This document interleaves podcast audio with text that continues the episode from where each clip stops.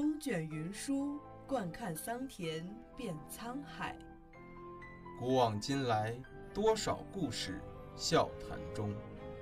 传承中华历史文明，讲述陕西文物故事。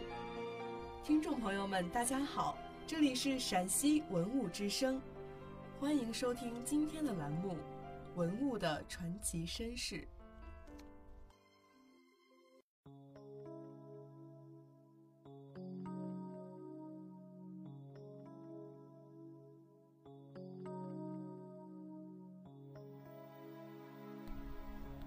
该俑为昆仑人形象，头发中分，编成双辫，交盘于脑后，身穿长及膝部的绿色皮袍，里面的褐色皮毛向外翻开，露出胸部和腹部，脐乳巨现。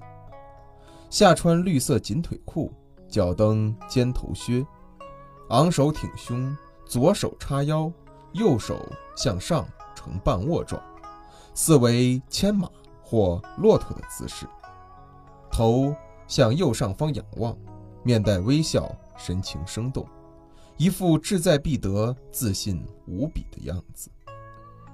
由于唐朝的开放和丝绸之路的繁荣，很多外国人来到了唐朝，既有使臣、学者、传教士、祭乐师。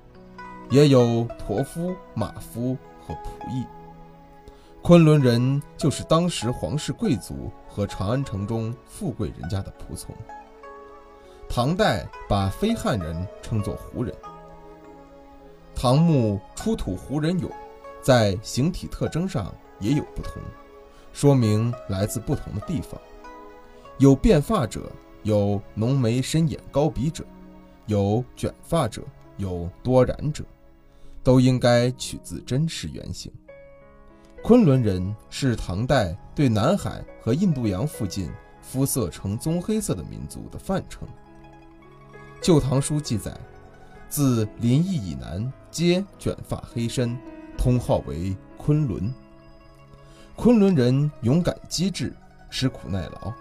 他们生长在亚热带地区，来到唐朝后，却很快熟悉了驮马的习性。于是，饲驼养马便成为了他们的日常工作。他们同西域胡人一样，擅长驯养和使用骆驼，具有在沙漠中生存的丰富经验。他们能够识别方向，知道何处有水草，何时有风沙，与骆驼共同跋涉在茫茫戈壁中，风餐露宿，忍受着严寒酷暑。很多人死于途中。到达目的地的只是其中少数。在沙漠中跋涉，不仅需要勇气和生存技巧，更需要坚韧不拔、吞噬寂寞的毅力和忍耐力。所以说，能够到达长安城的这些昆仑人，应该堪称英雄。不难想象，如果没有这些沙漠勇者的精神和经验，就没有丝绸之路的繁荣。也不会有唐朝与西域各国经济文化如此空前绝后的交流。因此，这件勇敢的昆仑人俑和其他到来长安的外国人一样，值得后人敬佩。大量胡人来到唐朝，为唐代艺术家提供了独特的艺术题材，激发了他们空前的创作灵感。工匠在表现这件昆仑人俑时，运用了十分娴熟的技法。一丝不苟地刻画了出其惬意微笑、略显稚嫩的脸庞，以及透出的豪爽、自信和浪漫。哪怕是一位地位卑贱的马夫或牵驼人，也丝毫没有奴颜婢膝的姿态，反而落落大方、镇定从容，表现出大唐王朝的人们独有的时代风貌：健康丰满、朝气蓬勃、热情上进。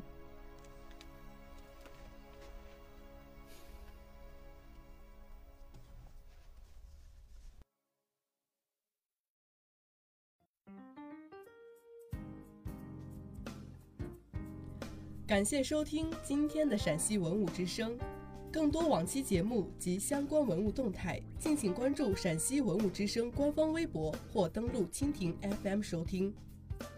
听众朋友们，我们下期再见。